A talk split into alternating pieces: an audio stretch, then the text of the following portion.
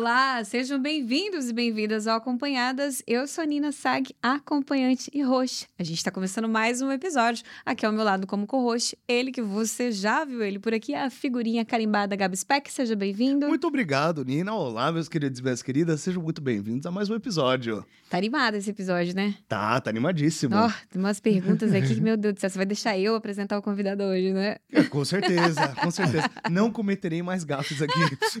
Mas eu vou te zoar o tempo todo. Pode zoar, Nina, eu deixo. Então tá, vamos falar desse convidado. Esse convidado ele é médico psiquiatra, especialista em sexualidade e educação sexual. Ele escreve para colunas de veículos importantes na mídia e acumula mais de um milhão de seguidores nas redes sociais. Só lá no TikTok, gente, é um milhão e duzentos e poucas pessoas. A gente vai conversar então com muito prazer, Jairo Bauer. Tudo bem? Seja bem-vindo. Bem-vindo, Jairo. Obrigado, Gabi, Nina. Tô super feliz de estar aqui e pronto pro papo. Sem tempo ruim. Ai, a gente que tá. Eu, eu fiquei pensando nisso. Cara, eu vou ficar de frente pro Jairo Bauer. Dá uns frio aqui na barriga. Mas, doutor, me fala uma coisa. Como que foi essa... O senhor é médico psiquiatra. O, o, o Google não tá errado, o Wikipedia não tá errado, tudo certo, né? Como é que foi essa migração para especialista em sexualidade? Então, Nina, eu fiz faculdade de medicina aqui em São Paulo tal, e aí depois da faculdade a gente vai fazer uma especialização, né? E eu fui escolher a área da psiquiatria, que é a área que eu gostava, comportamento humano, emoções tal, né? E dentro da psiquiatria, né, é, eu estudei aqui na, na Universidade de São Paulo, é, e dentro da psiquiatria a gente tinha alguns grupos, né? Então, o último ano da residência médica, você tinha que escolher um grupo que você tinha afinidade. Então, tinha o grupo de esquizofrenia, o grupo de transtornos afetivos, que é depressão, o grupo de ansiedade e tal, e tinha um grupo se formando que era o grupo de sexualidade humana. E é um assunto que eu sempre curti, né? Assim, durante é, a graduação inteira, a gente tinha muito pouco sexualidade na graduação e tal. E aí, quando eu tive a oportunidade de trabalhar com isso na residência, né? Olhando para esses aspectos mais comportamentais, eu achei super legal, né? E aí eu fui lá e fui estudar isso, Nina. Fiquei curiosa É, se foi a... aí, aí eu comecei. E aí, por coincidência, é, o finalzinho da residência é quando eu assim, eu sempre gostei muito de comunicação, né? É, eu, eu brinco que eu talvez devesse ter feito jornalismo ou publicidade, não fiz tal, mas é, é, é, eu acabei é, me aproximando muito dessa história. E aí, no finalzinho da residência, eu comecei a escrever para a Folha de São Paulo, né? Tinha uma coluna de saúde e tal, abri uma vaga, me candidatei, passei, comecei a escrever sobre saúde. E dentro da Folha, né? Além da, da página de saúde, a gente tinha um caderno para adolescente que chamava Folhetim. E aí, o Folhetim me propôs uma coluna em que eu interagisse com o público, responder dúvida de adolescente. Eu falei, nossa, que legal, uma coisa que eu gosto muito e tal. E aí, assim, dúvida de adolescente é o quê?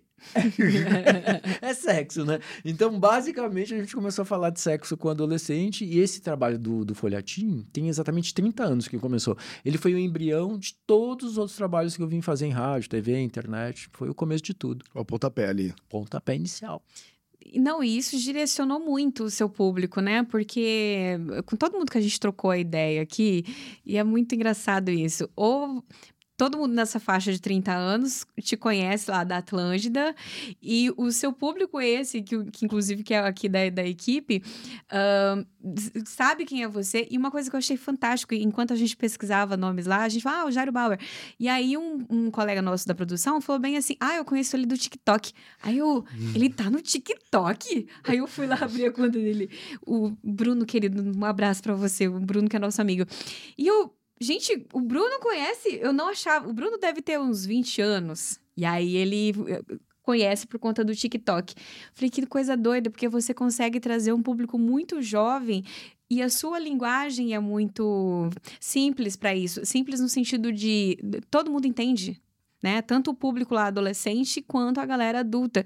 E agora você falando desse vídeo do 11 anos, 11 centímetros, tava falando disso de manhã, no café da manhã. Gente, olha o tipo de vídeo. E você responde isso com uma simplicidade e uma seriedade que é, que é o ideal, bem equilibrado. Tem que ser muito versátil, né? Pra você conseguir se comunicar assim, com diferentes públicos. E, e você sabe assim, eu acho que eu tenho uma afinidade com esse público jovem, assim, porque assim, eu parto do pressuposto que eles querem ser é, respeitados, eles querem ser entendidos entendidos como pessoas autônomas, né? Então, às vezes chegam as perguntas mais surreais, mas aí você fala assim: não, esse cara é um cara que está procurando o caminho dele na vida, né? Ele está tentando é, entender o espaço dele no mundo, é, ele é bem inexperiente. Então, assim, acho que o ponto número um é tratar esse cara com respeito e, e, e, e valorizar essa autonomia. Então, acho que eles curtem isso, né?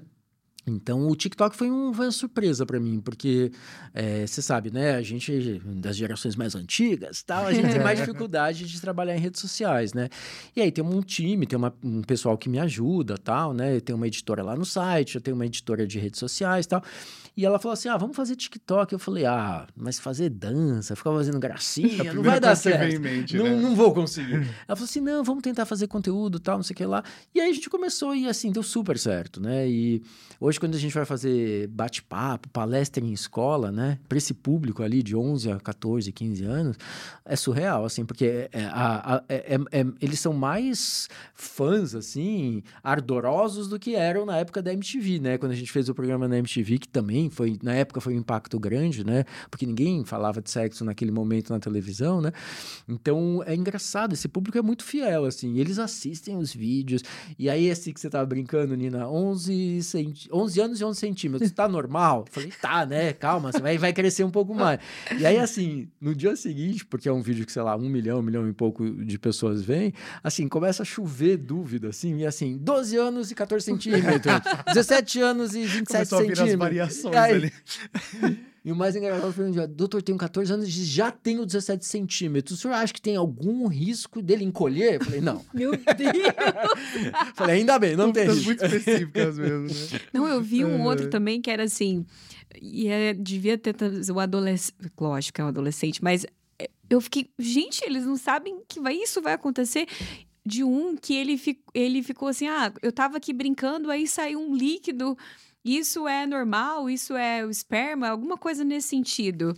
Você lembra qual que é esse? Eu lembro, eu lembro. Ah, que ele tava brincando com o pênis e saiu uma, um líquido e é. ele nunca tinha saído, né? é. né? Era a primeira vez que ele tinha visto um negócio sair. Tô com vazamento. Assustou. Eu falei, não, meu amigo, ou são só os líquidos pré-ejaculatórios, ou parabéns, você né, ejaculou pela primeira vez na sua vida.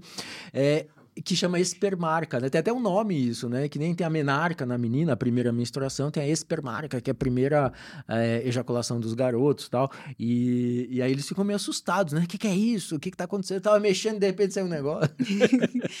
Gente... a, a, família não falar muito sobre, muitas vezes, é uma é. coisa que acaba influenciando, né? Adolescente fica perdido, não sabe o que tá acontecendo com o próprio corpo. Exatamente. Você acha que essa busca nas redes sociais é falta da, da família explicar? Eu acho, Nina e Gabi, eu acho que sim parte, em parte é isso, assim. É engraçado, né? Porque você pensa, o pai de adolescente hoje, é o pai de. É, é, é um cara que tem hoje 30, 40 e poucos anos, né? É um cara que ouviu a gente falar e ouviu várias. É, a gente teve mudanças comportamentais em relação à sexualidade muito importantes, né? Nos anos 90, anos 80, 90. A gente é, foi obrigado a falar muito uh, de sexualidade por conta de HIV, né? Epidemia da AIDS e tal. Então todo mundo é, começou a falar muito mais sobre isso, né? Então esses pais, eles ouviram, né? Eles foram expostos a essas informações informações. Mas na hora que tem filho adolescente, os não caras não conseguem.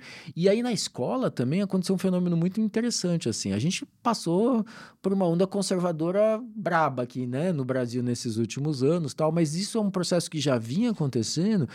As escolas não falam mais de sexualidade. Então, é, onde eles vão se informar? Né? Eles vão se informar nas redes sociais. E nas redes sociais tem muita coisa legal, mas tem muita coisa errada, Sim. né? E aí o cara se informa dentro da bolha dele, né? E às vezes não consegue furar essa bolha, e aí um monte de conceitos, informações que são absolutamente equivocados, né?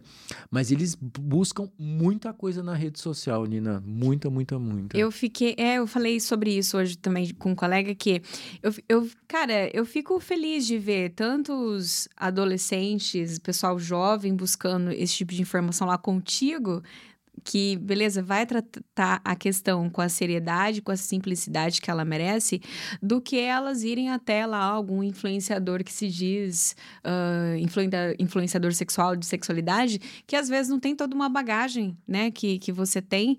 Então, leva uma informação de uma forma legal. E uhum. isso é legal, que eles estão buscando esse caminho aí. E que bom que você, ainda que a gente tenha os desafios com algumas tecnologias, vai para esse caminho, porque você atinge um público muito muito, muito maior e esse público precisa disso, precisa de uma educação sexual com muito cuidado, justamente por essa questão do o que, que você precisa saber sobre educação sexual na sua idade, uhum. que é um fator muito importante, né? Não é sair falando sobre sexualidade de qualquer jeito para qualquer idade. E aí isso me leva também a, a uma outra pergunta.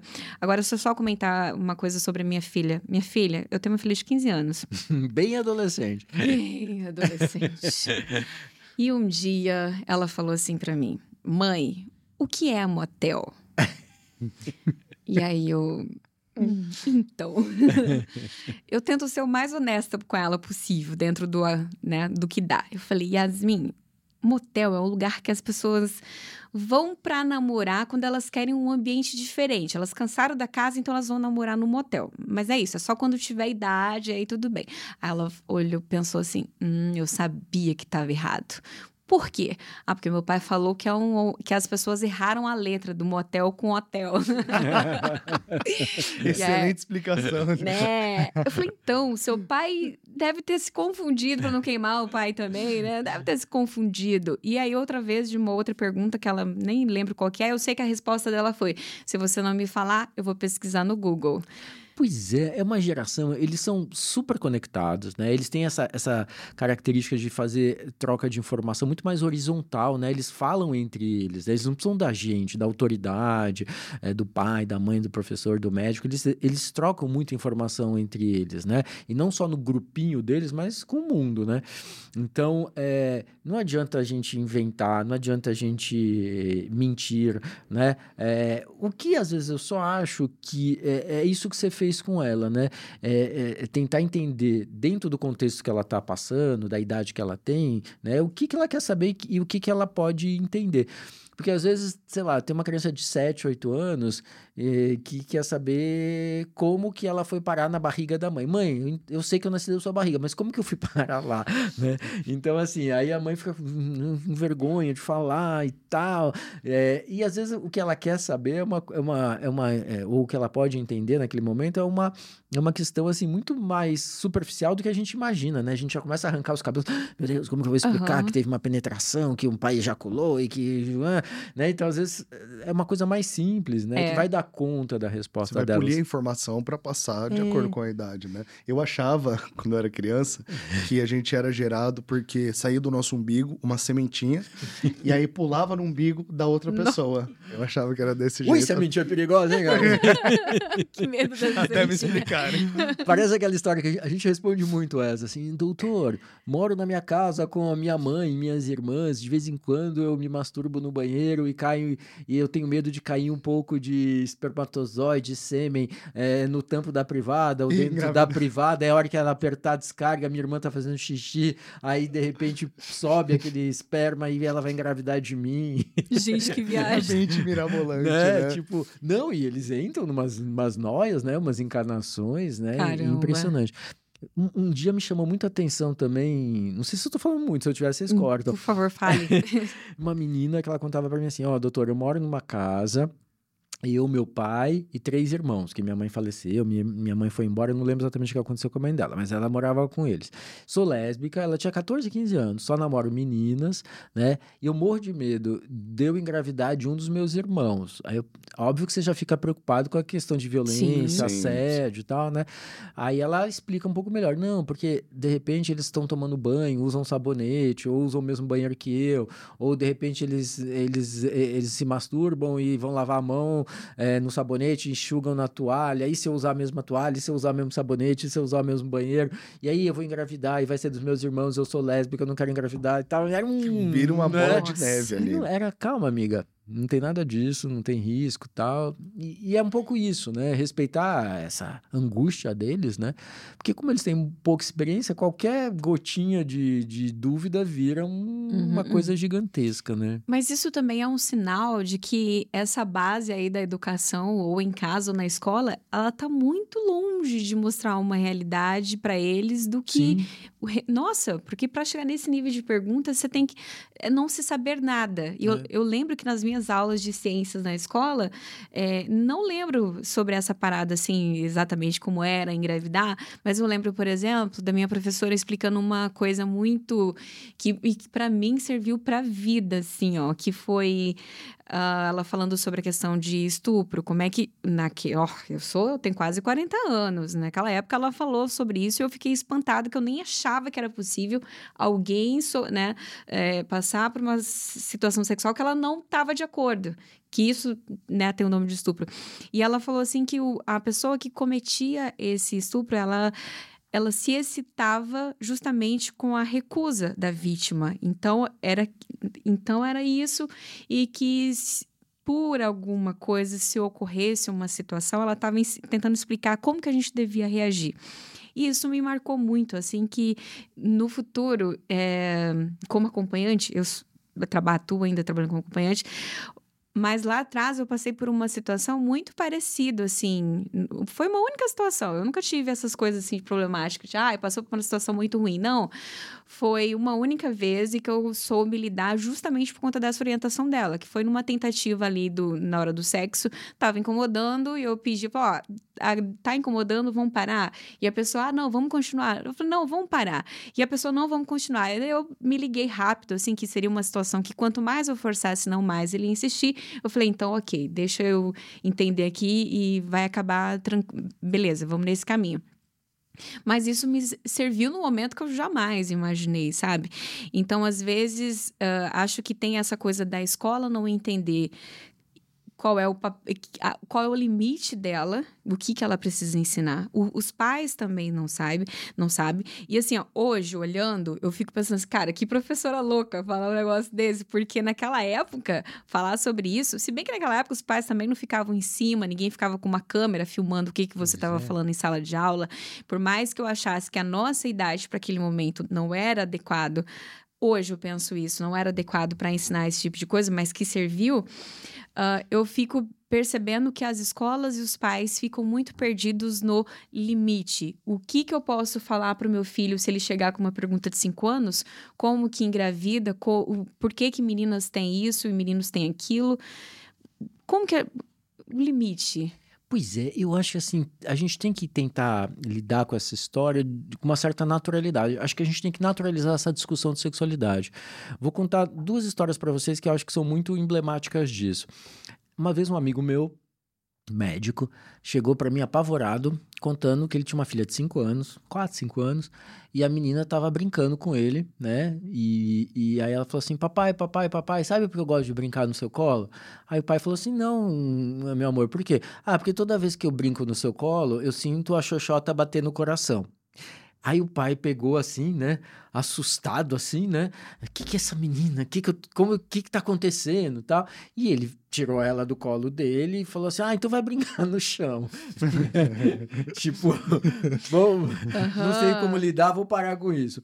E aí, é, é, na verdade, é, o que, que a menina com 5, 6 anos de idade está descrevendo? Uma sensação, né? Não tem essa conotação de prazer, de sexo, de erotismo que a gente adulto tem, né? Ela está descrevendo uma sensação que podia ser né, ela na almofada, ela no chão, ela no tapete, ela no chuveirinho tal, né? Mas o pai ficou tão assustado com aquilo, né? E alguns pais podem né, ter até uma reação do tipo punitiva, né, em Sim. relação a isso. E aí você introduz na relação da criança com o seu corpo, com, com as suas sensações, com a sua descoberta, uma coisa muito pesada, né? E não é nada daquilo, né? Ela estava ela tava falando, né? Ela nem sabe interpretar não, ainda o que é. Não, Sim. né?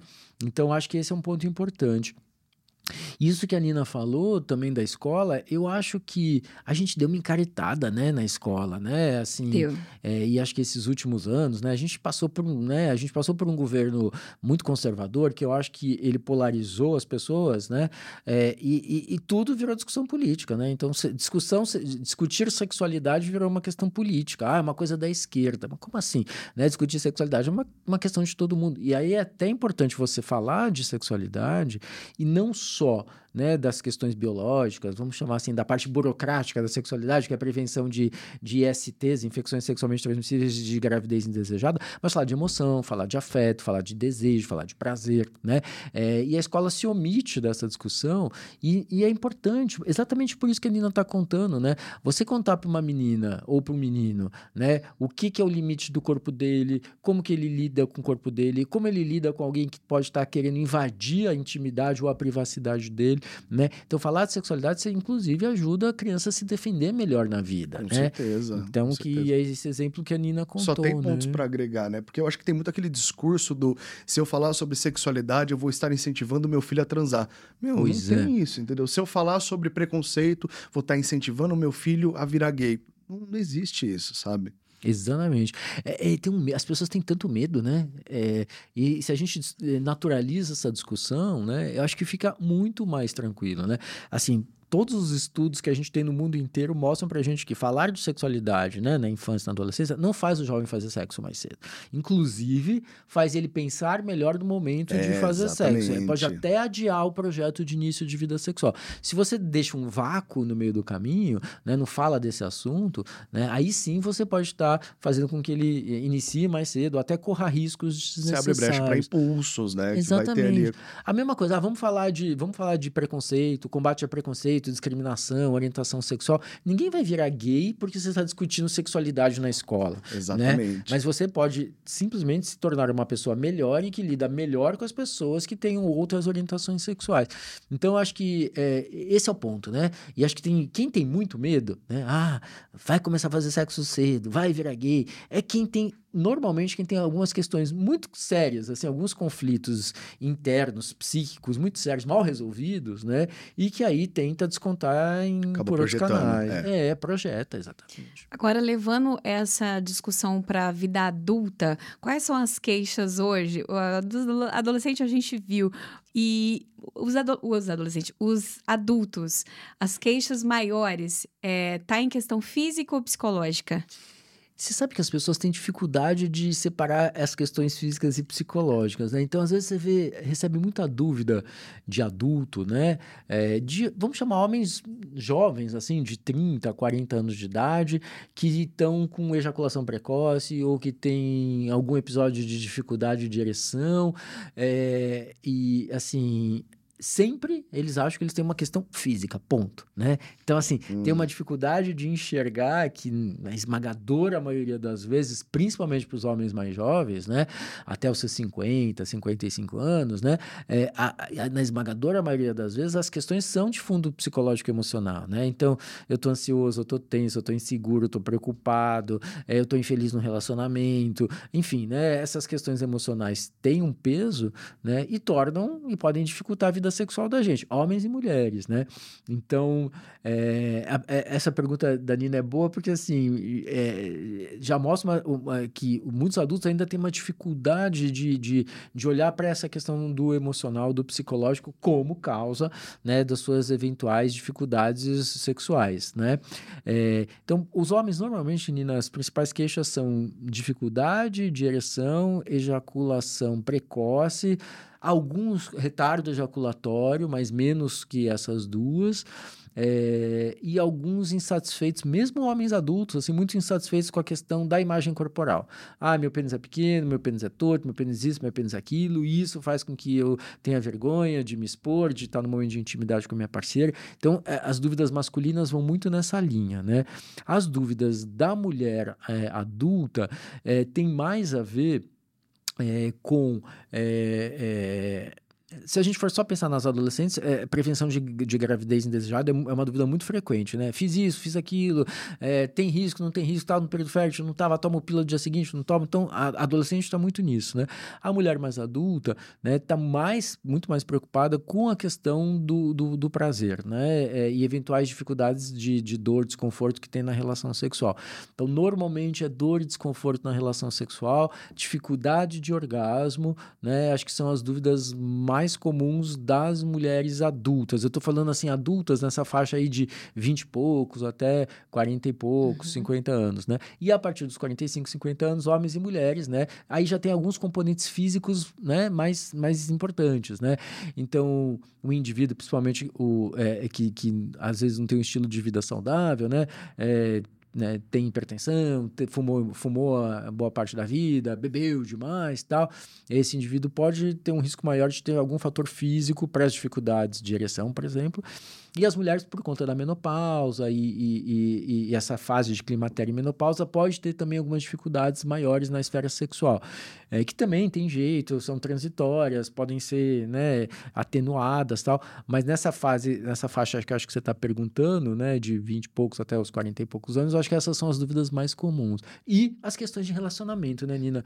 Muito. É, eu, eu fico muito impressionado com isso, né? Hoje como você tem uma fluidez maior, né, de formatos, possibilidades é, e é isso é bacana, né, porque as pessoas se questionam mais, né, assim, o que, que serve mais para mim, né? Tô no modelo que não está funcionando, não está funcionando porque é só trocar o parceiro e, e a, ou a parceira e tentar né, repetir o modelo, ou é uma questão de, de questionar o modelo, né? Então, né, todas essas possibilidades de relacionamentos não monogâmicos, que hoje, né, acho que é uma coisa que se discute muito mais, é, poliamor é um deles, enfim, né, e outros arranjos possíveis, né? Isso introduziu outras possibilidades na vida das pessoas, né? Então, acho que a gente começa a ver também uma, uma, um questionamento maior, né? Será que esse modelo é o modelo que está mais adequado para mim? Será que relação monogâmica é para todo mundo? Ou será que relação não monogâmica é para todo mundo? Né? Eu quero, eu sou monogâmico e ela não, e ela é uma não monogâmica. É, como que a gente faz? Será que a gente acerta de alguma maneira? A gente consegue chegar ao meio termo? Então, eu acho que é, essas discussões de relacionamento e isso pode impactar a sexualidade, obviamente, né? Isso também é uma, é uma questão bem importante hoje em dia. É, eu, fiquei bem impressionada aqui é, por esses dias, assim, como que a questão da, da comunicação bate muito na, junto com essa tecla aí do, do relacionamento que reflete lá na vida sexual. Porque se você não sabe conversar coisas básicas do dia a dia, né? Chegar pra parceira e falar que tem algo ali incomodando. Olha, não gosto do jeito que, sei lá, você fecha a geladeira, você bate a geladeira, não gosto. As pessoas têm dificuldade em falar algo que não agrada no outro, como se isso fosse um grande problema. Coisa simples, né? Simples. Até sexualmente falando é. ali. Não, e aí é que tá. Se você não consegue saber, se você não consegue conversar sobre coisas simples que te agrada, muito provavelmente você não vai conseguir conversar sobre coisas mais difíceis uhum, que é a uhum, sexualidade.Sim. Então, às vezes o casal passa ali a vida inteira fazendo coisas na cama que nenhum agrada do outro. Eu atendo muito cliente que vem com essa, com essa queixa do, ah, é do sexo oral, né? Ah, eu não curto muito o jeito que a minha esposa faz o, o oral. Tá, mas tem quantos anos você tá casado você não falou isso pra ela? É. É muito doido, né? Porque é uma coisa tão simples, mas falta essa comunicação mesmo não, das pessoas é. e aí vai virando uma bola de neve depois. E como que. Daí eu fico pensando, cara, lá no momento do namoro, naquelas primeiras vezes ali, é onde Tá, e aí tudo bem, você vai falar, ah, isso hoje, mas. E, e, eu também aprendi isso nos últimos anos. Talvez lá atrás eu também não soubesse, mas eu também não ficava com quem eu não me agradava. E o que eu vejo nos homens. Uh, daí você pode me falar se eu tô errada, tá? Não, discordo. É, homem ele avalia ali a parceira como um aspecto de, lógico, valores. Então, beleza, é uma mulher independente, uma mulher que estuda, uma mulher que trabalha, uma mulher legal e tudo mais. Aí, às vezes, chega na cama, não é o que ele imaginava, mas ele ainda leva os fatores, valores morais e sociais como critério para o casamento. Quando chega na cama, às vezes não consegue desenvolver a vida sexual, ele parte procurar uma opção lá fora. E aí, quando ele parte para procurar uma opção lá fora, ele acaba esquecendo da esposa. E, e eu falo, é uma bola de neve. Aí a esposa descobre, aí eles vão ter que lidar com outros, outros tipos de problema, que é muito maior que se eles tivessem sentado para conversar. Doutor, é umas coisas assim tão simples. Normalmente o cara que me procura aqui não é o cara que vai para a pegada do porque tem cara que ele vem pela aventura, tem cara que vem porque o solteiro que não quer muita função, né? Ele quer um trem mais simples. Mas os casados que vêm com a queixa do não consigo fazer isso com a minha esposa por tal motivo, e me dá mais pena, porque ele já tem uma parceira ali que eu sei que ele ama, mas ele não consegue desenvolver uma coisa sexual legal com ela. Pois é. É, é eu, eu, eu assino embaixo, assim, acho que a dificuldade de, de comunicação ou, ou, os bloqueios de comunicação, acho que atrapalham tanto os relacionamentos da gente, né? Se a gente for pensar isso, né?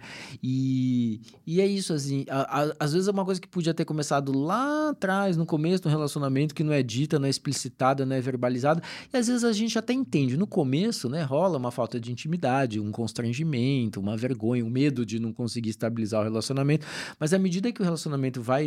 A, a, avançando, né?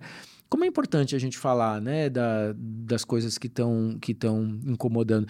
E outra coisa, Nina, que eu acho que as pessoas não percebem é que relacionamento é uma coisa dinâmica, né? Não é uma coisa estática. Então, sei lá, você e o Gabi estão namorando hoje e funcionam de um jeito. Dali a cinco anos, de repente, mudou algumas coisas, mudaram algumas coisas, né? É, não funciona mais como funcionava. Alguma coisa que ele é, não gostava, ele passa a gostar. Uma coisa que ele gostava, ele passa a dar menos valor valor. Então, essa, é, é, é, esse dinamismo no relacionamento, né? E, e, e, e, essa dificuldade das pessoas enxergarem que uh, uh, as pessoas e os relacionamentos mudam, né? É, é, é, um fator também muito importante, né? Para a piora dos relacionamentos. É, e é isso, né? Diálogo e conversa é uma coisa é, que tem que ser constante, né? Assim, porque você, o Gabi de hoje é diferente do Gabi de um ano atrás, vai ser diferente do Gabi de daqui sim, a dois anos, sim. e a Nina também. Então, acho que essa coisa toda, né, faz com que, às vezes, você crie dificuldades de relacionamento muito grandes, né, que não precisavam existir, né. E, e outra coisa que eu acho que é interessante, né, às vezes o indivíduo chega à conclusão que, ó, eu amo essa mulher, quero ficar com ela a minha vida inteira, mas, né, é, eu preciso de ter outras parceiras. Ou, eu tô falando o homem, mas pode ser o contrário, pode ser a mulher Sim. também, né? Eu amo esse cara, é o pai dos meus filhos, quero ficar com ele para sempre, mas eu tenho vontade de ficar com outros caras, né? E aí, o que, que a gente faz? Né? É, a gente conversa sobre isso, uhum. né? É, porque tem muito isso, acho que o Gabi usou essa palavra hoje, né? A gente projeta no outro, às vezes, questões da gente, né? Sim. Então, você cria expectativas, fantasias, e às vezes conversando, você, você consegue desconstruir um pouco essas projeções, né? E entender o que a pessoa, o que, que a pessoa quer naquele momento, né? Então, eu acho que é, essa conversa é importante também, né? Tipo, ó, te amo, mas, né? Só com você, sim, sinto que tá faltando alguma coisa. Como que a gente faz? Abro mão, a gente abre mão, a gente segue desse jeito, não, não atrapalha tanto, a gente né, é, sublima e vai trabalhar isso em outros campos, ou não, né? A gente vai pensar numa possibilidade de que eu posso ficar com outras pessoas, você pode ficar com outras pessoas, isso não vai interferir no, no relacionamento, né? Que são, eu digo, são esses relacionamentos não monogâmicos, né? É, que eu acho que é uma discussão importante também, né? E principalmente para o pessoal mais jovem, eu acho que assim, a gente percebe, né? Ele já tem uma visão diferente, diferente do relacionamento. Né? É, é você separar o amor do prazer separar o amor do prazer. Eu faço muitos memes sobre clientes com codes que são casados, mas que têm fantasia em ser corno. Ou clientes que estão abrindo pela primeira vez uma relação para colocar um terceiro. E a galera comenta tipo assim: nossa, se me pedisse homenagem na hora eu terminava. Bicho, é assim, cara. Você acha que você vai passar a vida inteira com a mesma pessoa, tendo o mesmo tesão? Não vai. Não é assim que funciona né? É, as pessoas mudam. As pessoas mudam, sim. Agora, como é, essa questão, a gente estava falando de tecnologia no início, de internet. Você acha que a internet, ela tá fazendo as pessoas transarem menos? a impressão que eu tenho. Você sabe que essa pergunta é muito boa, né? Porque eu acho que tá. Também acho. Não, tem alguns estudos muito interessantes com adolescentes. Eu vou te falar esse de adolescente, depois a gente fala nos adultos, né? Estudos feitos nos Estados Unidos. Tem uma pesquisa que é feita a cada dois anos lá, que chama Youth Risk Behavior, né? Comportamentos de risco dos jovens, né? E aí eles fazem isso a cada dois anos, sei lá, 20, 30 anos. E aí, a última pesquisa que a gente tem mostra que nunca você teve tanto jovem de 13 a 17 anos que nunca fez sexo né? É, ou que fez tão pouco sexo. Então é quase como se é, o jovem tivesse começando mais tarde e estivesse fazendo menos sexo. Isso é lá nos Estados Unidos, mas na Europa a gente tem estudo parecido e na Ásia também, na, na, no Japão, na Coreia do Sul a gente tem estudo parecido também. Então assim, o cara fica tão envolvido, né, na coisa da rede social é, ou na coisa dos contatos pelas redes sociais, ou de repente até no consumo, no acesso no consumo de, de material erótico, que ele se, ele se resolve ali, né? Bem com ele durante um tempo ou durante muito tempo, né? Então, ele acaba fazendo menos sexo, ele acaba começando mais tarde e acaba fazendo menos sexo, né? No Brasil, a gente ainda não tem nenhuma pesquisa tão clara a esse respeito, mas é, eu acho que é uma tendência que a gente vai ver por aqui também. E é isso, né? É, agora, com adulto, a gente também tem pesquisa lá fora que mostra que o pessoal tem feito menos sexo porque fica entretido ou com o consumo de material pornográfico, erótico, ou é, fica tão envolto nessas questões de, de redes sociais, de aplicativo de encontro, que parece que o barato não é mais o sexo em si, sabe? O barato é você criar a situação, criar a expectativa, fantasiar, faz o match, Sim. e mas não vai, não vai é, resolver o match, entendeu? Faz o match, mas não faz o match. Se é que vocês me entendem. Então fica só nessa, nessa coisa do, do, do, da, do, da, jogo, do né? jogo, da fantasia, fica meio no meio dessa história e não vai para as vias de fato. Então, não, não acho que isso é para todo mundo, assim, mas eu acho que é um fenômeno que pode acontecer sim, né? Tá, eu vou te fazer uma pergunta. Enquanto você pensa, eu vou falar do patrocínio. Mas eu vou deixar você pensando. Uh, eu acho. Você acha que tem diferença das, é, em classe social? Essa questão da tecnologia interferir na classe social? Porque eu tenho a impressão que, às vezes, a galera que tem acesso lá a uma tecnologia maior, nos videogames mais, uns trem assim, mais, sabe? Outro, tipo, multiverso.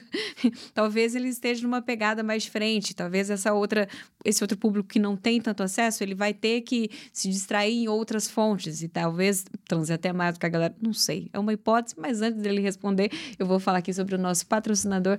Você já sabe que o Fatal Model está aqui com a gente, patrocinando o nosso Acompanhadas. Lá no Fatal Moda, a gente trabalha, trabalha com os valores de respeito, segurança e dignidade. Nós temos também o serviço Contratante Premium. Se você que acompanha o universo das acompanhantes, você pode ser um contratante Premium acessando o, QR Code que está disponível aqui na tela e escolhendo um dos planos. Sendo um contratante Premium, você tem direito a ler, escrever, compartilhar reviews, ter acesso a conteúdos exclusivos como fotos e vídeos. Então já aproveita, nos segue em todas as, em todas as redes sociais do Fatal e do Acompanhadas, se inscreve aqui no canal, já dá aquela curtida e com certeza compartilha esse conteúdo aqui que vai ser muito útil aí pra galera, tá bem? Agora, voltando aqui faz algum. Você acha que tem alguma coisa a ver ou não tem nada a ver? Nina, eu, eu acho que faz em parte faz, mas é que assim, quando a gente pensa, por exemplo, em dois. Vamos, vamos, vamos pensar em dois estratos econômicos, socioeconômicos bem diferentes, né? Então vamos pensar na classe A, B, que tem é, muitas condições financeiras, tem acesso a toda sorte de, de, de tecnologias de ponta, é, e vamos pensar num, numa, numa população classe D é, ou E que é mais excluída socialmente, mais vulnerável do ponto de vista social, que tem menos acesso às tecnologias mais modernas. É, é eu acho que é, é, o, o que, que, acontece, né? Além da, do acesso às, às tecnologias mais modernas ou, ou, do não acesso a essas tecnologias mais modernas, você tem muitos indicadores sociais que são absolutamente diferentes para essa, essas duas turmas, para essas duas galeras, né? Então, é, o que, que a gente vê do ponto de vista prático, né? É, é, o início é, de vida sexual acaba acontecendo mais precocemente nas pessoas mais vulneráveis do ponto de vista socioeconômico é, do que nas pessoas mais protegidas economicamente. É, em parte, eu acho que tem a ver com as tecnologias, mas acho que a, as tecnologias é, são apenas um dos elementos dessa, dessa equação, né? Tem muita coisa aqui, né, para quem está excluído socialmente, né? É, ausência de projeto, às vezes, de, de, de, de, de permanência na escola, é, ausência de estrutura familiar que dê suporte a um projeto de investimento na educação é, é, de longo prazo, violências, a chance de tentar estabilizar um relacionamento relacionamento mais precocemente com vida sexual ou até com uma gestação, né? Então, por exemplo, se a gente for pensar em gestação na adolescência, no Brasil a gente tem uma, uma situação assim completamente dispar, né? Então, assim, pega São Paulo. Se a gente for para um bairro de região central de São Paulo, né? Higienópolis, Bela Vista, por exemplo, índice de gestação na adolescência aqui é comparável ao da Holanda, assim, meio por cento das meninas engravidam, 1% das meninas engravidam. Aí você pega 10 quilômetros, atravessa a marginal e vai para uma região mais vulnerável, né? Assim, a, o índice de gestação nessas meninas é de 15 a 20%. Ou seja, 15 a, a, a 20 em cada 100 meninas engravidam, adolescentes engravidam antes dos 18 anos. Então, se a gente for ver a diferença, às vezes diferenças da ordem de 10, 15, 20 vezes maior. Isso tem a ver com acesso à tecnologia? Tem também, mas vem num pool, né? num, num, num combinado de uma série de questões é, socioeconômicas. De novo, se você melhorar a perspectiva social de toda essa galera, se você der mais condições para essa pessoal continuar na escola, fazer projeto de vida, tenho certeza que esses índices de gestação na adolescência caem. Né? Então acho que é um é super complexo isso, né? Mas é uma, é uma realidade. O Brasil tem índices é, europeus, né? E de países europeus de bons índices, de bons números, né? É, e ao mesmo tempo, em 10 quilômetros de diferença, você tem índices comparáveis aos índices de África subsaariana. Então é muito, é muito dif diferente, né? Caramba. É, questão do a galera da terceira idade. Você acha que eles hoje eles estão se preocupando também com a questão da sexualidade? Ah, eu acho que sim. Que é. bom, né? Poxa, a gente tem diversão garantida por mais tempo. Eu acho que sim. Eu acho que sim. Eu acho que sim. Primeiro porque acho que caíram é, tabus, preconceitos em relação à sexualidade na terceira idade. Acho que esse é um primeiro ponto. Então, assim, o que era visto como pecado, errado, né? Nossa, o vovô tá fazendo isso, a vovó tá fazendo isso. Hoje é, pô, que legal que o vovô e a vovó estão podendo fazer isso. Então, acho que esse é o primeiro ponto. Segundo ponto, é, a gente tem uma flexibilidade maior de padrões de relacionamento também na terceira idade. Então, muitas pessoas se separaram depois de 30, né, 40 anos de relacionamento, né? E aí você vê homens, né, que isso até acontecia, homens de 60, 70 anos que eh, redescobriam a sua vida sexual com mulheres mais jovens, né? Agora você tem o contrário também, né? Você tem também mulheres, né, que estavam no relacionamento de 30, 40 anos que terminam ou ficaram viúvas e que se permitem permitem né, novas possibilidades, novos relacionamentos. Então isso é muito legal também, né? Então também esse é um, um, outro fator. E tem acho que uma outra questão é que assim, hoje você tem mais insumos, vamos chamar assim, tecnológicos uhum. para garantir uma vida sexual melhor para homens e mulheres mais velhos. No caso dos homens, a gente tem os facilitadores de direção. No caso das mulheres, a gente tem é, todas as possibilidades de reposição hormonal, é, enfim, né, acompanhamentos que fazem com que homens e mulheres possam ficar sexualmente ativos durante muito mais tempo, né? Ainda bem. Graças a Deus. É, até eu percebo que aumentou um pouco. Antes eu não via, cinco anos atrás, quando eu fazia programa, nunca vi. Hoje em dia, eu recebo, por exemplo, às vezes o cliente de 60 anos que está na primeira vez no relacionamento aberto com uma mulher mais nova, 40 anos, 35. É muito legal isso. É, não, é, é bem legal. Eu lembro de uma história muito engraçada, isso na época da MTV ainda, né? É, a gente fazia um programa para jovem e tal, mas eu lembro que eu fui no supermercado aqui em São Paulo e eu tava comprando coisa lá perto de casa e tal, e aí chegou uma senhorinha, assim, senhorinha, né? Na época, não sei, né? Eu, eu, eu era muito mais novo também, né? E aí ela virou para mim e falou assim: Ai, doutor, eu vejo o senhor lá na MTV, que bom encontrar com o senhor aqui no supermercado. Eu falei: Ah, que legal, tal, bacana. Nem era o público da MTV, né? Mas enfim. Ai, doutor, tem uma dúvida, posso tirar com o senhor assim? Isso do lado assim daquela gôndola assim de queijos e salames. e eu morrendo de vergonha se passava alguém do lado assim que, né, visse aquilo e tal.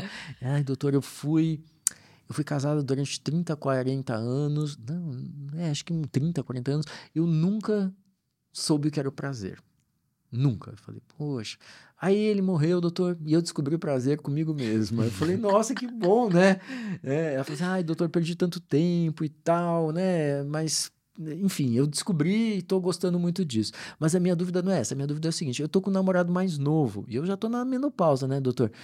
E esse meu namorado tem um pênis muito maior do que do meu falecido marido. Assim, ela pega um salame ali na e eu agora que eu vou para baixo dessa gôndola. Aí, não, então, doutor, e aí dói muito, é desconfortável. E assim, é bom, mas dói, é, do, é, é, é bom, mas incomoda. incomoda, né? E eu falei assim: já ouviu falar de lubrificante? Já ouviu falar de hidratante vaginal? É, já passou no médico para dar uma avaliada nos hormônios? Não, não, doutor, não. facilita? Eu falei, sim, muito, muito a sua vida, né? Por exemplo, usar o lubrificante no momento do sexo pode mudar a sua realidade, né? Ela falou assim, ai, que bom, doutor. E foi embora, feliz. Espero que tenha dado certo. qual, que, qual que é a preocupação em termos de doença? A galera te pergunta muita coisa sobre doença, tipo, ai, é, vou te contextualizar. Hum, acho que acontece com você também, da galera que quer trabalhar como acompanhante, vem muito nessa. Ah, mas como que você faz com isso? E é. se pegar doença?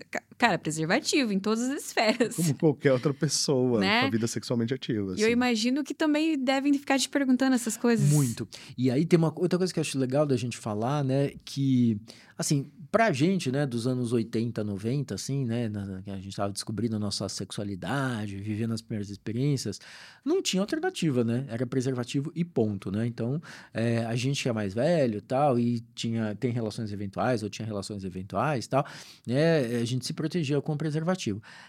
Ao longo dos anos, né, houve uma resistência crescente ao uso de preservativo. Então, por exemplo, os dados, os últimos dados do Ministério da Saúde mostram que entre os jovens, é, pouco mais de 20% usam preservativo regularmente Caramba. em todas as relações sexuais, né? Mais de 50% usam de vez em quando, né? E tem uma galerinha de 20, 30% que não usa nunca, né?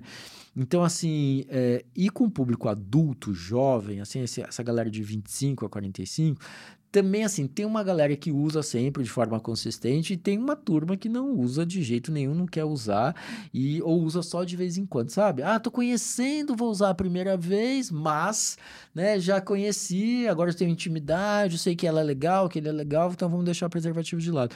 Então, acho que é legal a gente contar para o pessoal que é, antes a gente tinha, a gente falava de um jeito só de se prevenir, que é usar camisinha, né?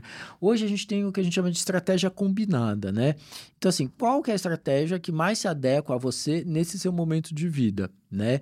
E a gente consegue ter, a gente tem algumas evoluções tecnológicas que permitem isso. Então, por exemplo, é, a questão do HIV, né? A gente tem hoje é, métodos de prevenção ao HIV que são métodos biológicos, né? Então, o indivíduo toma remédio, né? Toma é, uma combinação de dois antivirais todo dia, né? Que chama PrEP, profilaxia pré-exposição. Uhum. E aí, assim, se usa regularmente esse método, né? é, a chance de, de, de infecção pelo vírus HIV é muito pequena. Né? É, além dessa PrEP que toma todo dia, tem a PrEP intermitente, que você toma só quando você vai transar. Então, um indivíduo que transa uma vez a cada 15 dias, uma vez por mês, se ele transa três vezes por semana, aí não compensa, aí tem que tomar todo dia. Mas se ele transa assim uma vez por mês, uma vez a cada dois meses, aí tem um esqueminha também de PrEP intermitente que você usa os comprimidos só né, nesses dias antes e depois da relação sexual. Temos agora aprovado também, tem dois dias pela, pela Anvisa, um método que é, é uma PrEP injetável. Então, o indivíduo toma uma injeção a cada dois meses, né? E é, ele não se infecta pelo vírus HIV, né? Então, esse, essa é uma outra possibilidade. Mas aí vocês me falam, ah, mas isso é o vírus HIV. Mas e o resto todo, né? Então, quando a gente fala em estratégia combinada, então a gente tem, no caso do HIV, PEP, que é a profilaxia pós-exposição. Ah, o Gabi vai sair, só sai, só usa camisinha, ele vai sair, transa com alguém, de repente a camisinha estoura, ele está inseguro, então ele toma um mês de remédio. Essa é a, essa é a PEP. Né? Tem essas PrEPs todas que eu contei, né? Uso diário, uso intermitente e uso injetável, né?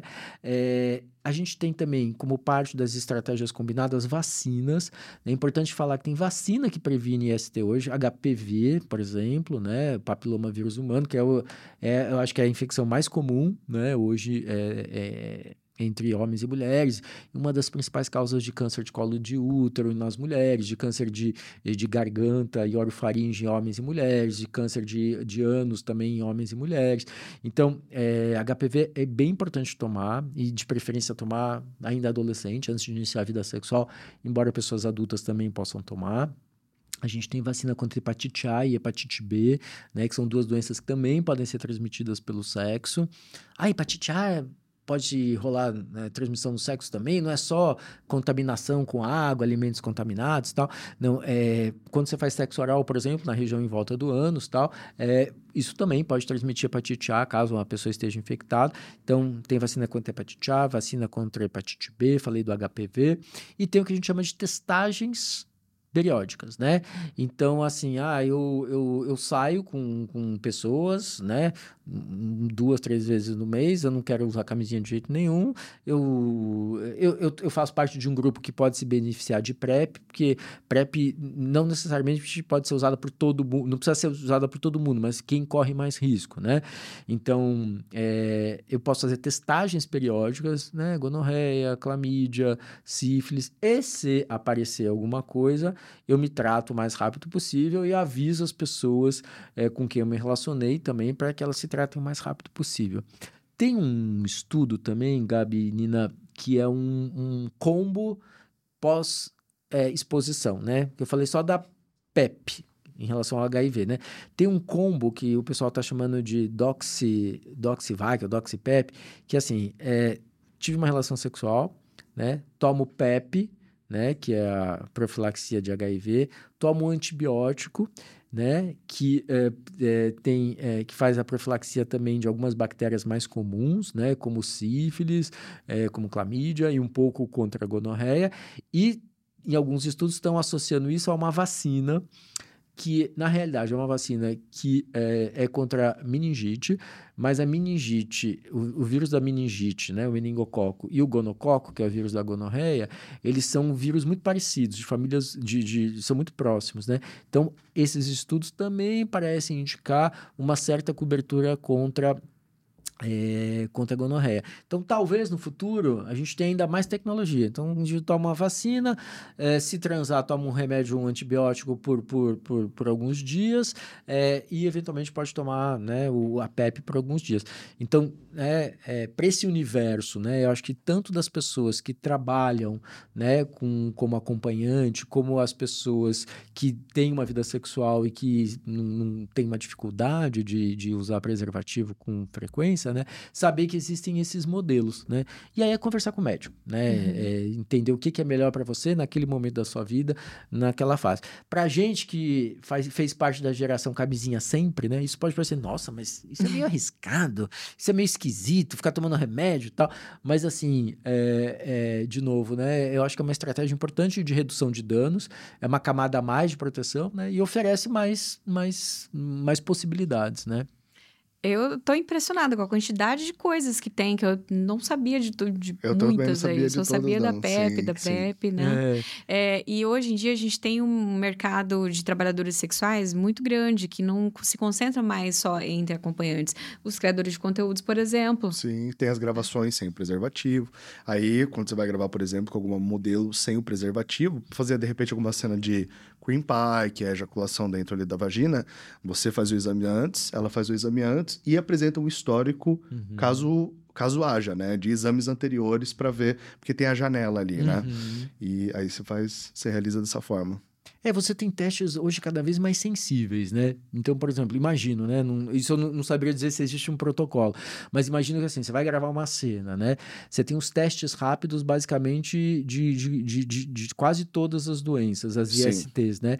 Então, assim, você dá uma furadinha no dedo ali é, e pega uma gotinha de sangue, e aí você já você consegue testar para HIV, você consegue testar é, para sífilis, você consegue testar para gonorreia, né? Então, você tem uma série de testes rápidos que, eventualmente, o o, diretor de set, ou enfim, a equipe pode providenciar, né? É, ali no. Ah, mas tem a janela? Sim, eventualmente tem a janela.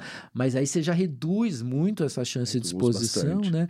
Os testes são cada vez mais sensíveis, as janelas são mais estreitas, né? E caso aconteça alguma coisa, é essa é, depois do, do, do, né? Logo depois da gravação da cena, existe essa, essa, essa possibilidade de, é, né? de ter todo mundo, né? Em contato ali e de, olha, aconteceu assim o teste deu negativo, mas é, hoje eu fiz um teste e, e veio positivo. Pode ter sido depois, pode ter sido, pode ser que eu estava na janela janela. Então é legal que você se medique e eu me medique também, né? Então você tem, você tem como cercar um pouco, né? Essas questões todas, né? Sim, tomar todos os cuidados, sim. É. Antes. E... Hum, pode. Desculpa. Não. não, vai. Não, e digo essa questão da PrEP injetável também, né? Porque muita gente fala assim: ah, tenho dificuldade em tomar remédio todo dia. E aí, realmente, se falha, você tem uma, é, uma chance de, do, de não proteger tão bem, né? Mas com esse remédio que é, você toma injeção a cada dois meses, não tem muito como esquecer, né? Você põe na, na tua agenda, é chato tomar uma picada, mas tomou e ponto, né? Era. E as, eh, não tem contraindicação? É, é, a maior parte desses métodos é, de PrEP, de PEP, podem ter alguns efeitos colaterais, né?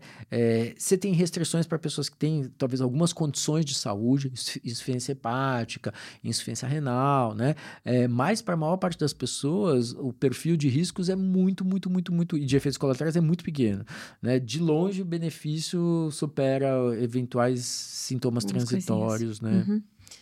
Quero saber, tem perguntas de, da, da, da, das redes, por favor? Pergunta, qual é a ordem ideal para fazer sexo num casal que é supermente aberta, faz todo tipo de sexo oral, anal, vaginal. É, tem uma ordem certa, porque o sexo anal ele é bem sui generis, ele é bem peculiar, os cuidados que tem que ter com ele, né? Uma coisa que requer mais cuidados. Então, o sexo anal, mais especificamente, ele tem hora ideal de fazer, ah, é por último, ou pode ser no começo, depois vai para as outras partes, como é que é isso? Então, é, eu acho que assim, vai depender. Eu, eu, acho que assim, essa coisa de ter uma sequência, acho que ingessa muito, né, a, a, o, a, as experiências do casal, né? Então eu acho bacana você poder variar essa sequência. Né? Ah, hoje tô afim de fazer ABC, amanhã tô a vontade de fazer AAA, ou BCA, enfim, né? Acho que tanto faz, assim. Agora, o que você falou faz sentido, né? O, o ânus é uma região potencialmente contaminada, tem muito microorganismo, né? Então, tirar o pênis do ânus e, e, e colocar na boca ou na vagina, se aumenta aumenta o risco de infecções, né? Então, no caso de usar preservativo, né, o que a gente recomenda é, é um preservativo para cada destino, né? Então, assim, vai fazer sexo é. anal antes, depois vai fazer sexo vaginal, então usa um preservativo aqui e aí troca, tira o preservativo, põe outro e parte para o sexo vaginal, né? É, e mesmo vaginal para depois o anal, você pode levar micro-organismos da vagina para o ânus, né? Então, também é legal trocar. Então, para quem usa camisinha, né, a recomendação é para cada destino, né, um passaporte diferente. um visto diferente. O passaporte, o passaporte é o mesmo, mas o visto pode mudar. Agora, é, se for transar sem camisinha, né, vamos supor que é um casal que está junto, etc, etc, mas quer evitar risco de infecção urinária, quer evitar risco de, né, de, de, de alguns tipos de infecção vaginal que não necessariamente é, são eh, essas clássicas, né? Gonorreia, é, clamídia, mas enfim, né? É, de outras, né? Cândida, por exemplo, é um bicho que tem dentro da gente, né? É, tricomonas é um bicho que pode ter dentro da gente. Então, ele, ele só causa uma infecção se ele estiver numa quantidade muito grande ou no lugar inadequado. Então, o ideal, né, que a gente, que a gente recomenda, né, pelo menos a transição do sexo anal para o sexo vaginal, do sexo anal para o sexo oral, é uma boa higienização do pênis, né?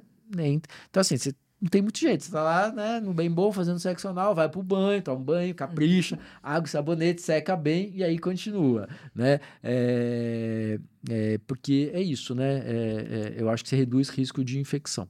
É, os homens, inclusive, tem que ser bem. Os homens são muito cabeça dura nesse sentido, viu? Que dá. Nossa, e assim, ó, se o homem se infectar ali de... num sexo anal sem preservativo, tem uns que tem que fazer um tratamento sério, né? É, isso que a, que a Nina falou é bem importante também, porque assim, é, o sexo anal sem preservativo, como antes é uma região potencialmente contaminada, né, você também pode pegar uma uretrite, por exemplo, né, essa uretrite que é uma infecção provocada por uma bactéria na uretra, pode migrar, por exemplo, né, para o epidídimo, para a próstata, e aí você tem prostatite, você tem é, uma, infecção, uma infecção no epidídimo, isso pode, no futuro, né, interferir com a fertilidade do homem e pode provocar dor, desconforto, e algumas, em algumas dessas regiões, o tratamento de antibiótico às vezes é difícil de ser feito. Precisa usar um antibiótico potente durante muito tempo.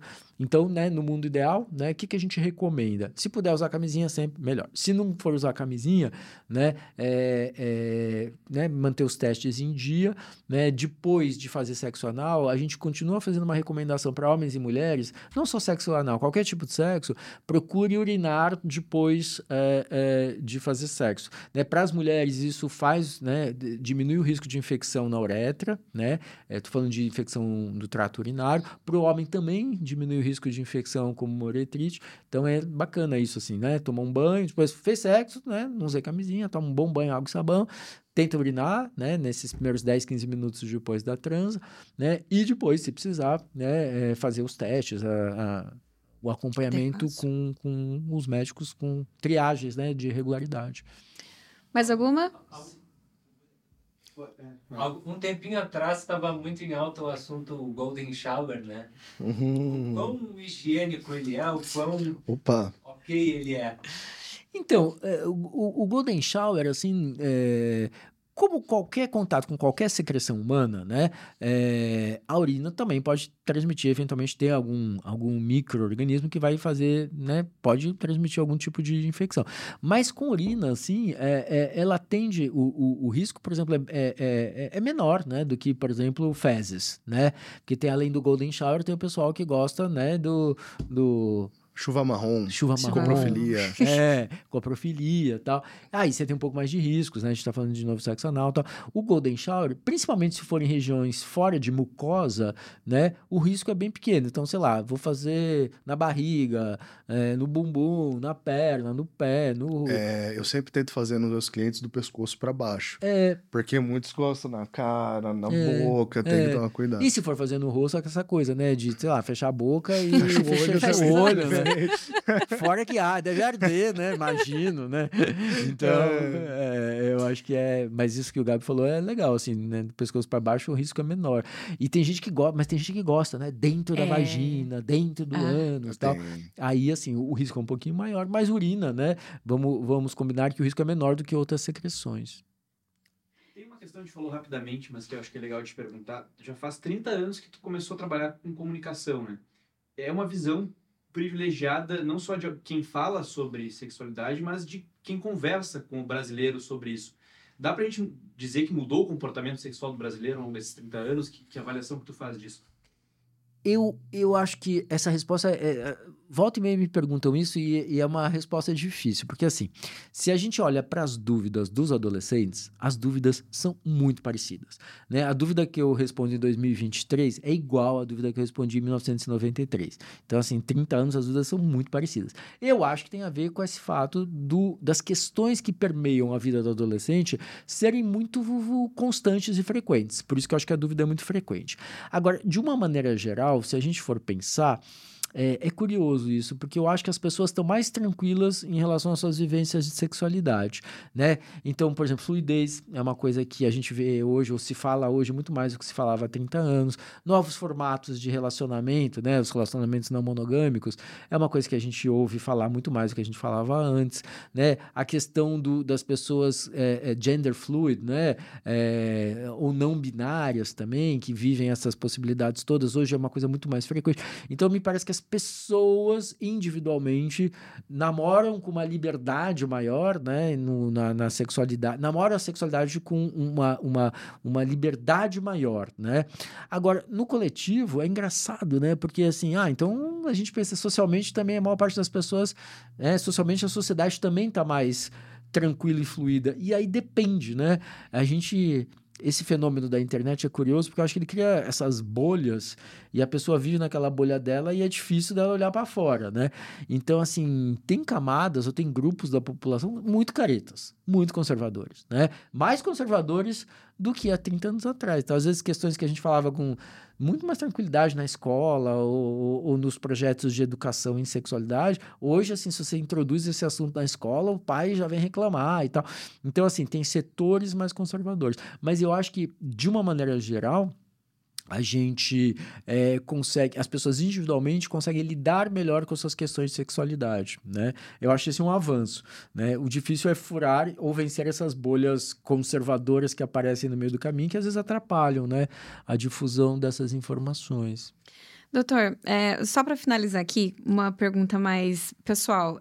É, falar para o público sobre sexualidade é, é simples para você porque é mais fácil. Mas quando as, são questões dentro de, da família, é fácil também? Não é difícil. não tem aquele ditado, né? Casa de ferreiro, espeto de pau, né? É, é, é, não, assim, assim, falar sobre sexualidade não significa que você não vai viver conflitos, é, dificuldades no seu relacionamento pessoal, é, fases melhores, fases piores, crises. É, às vezes, quando você tem que abordar esse assunto dentro da família, também cuidado, porque as pessoas são diferentes.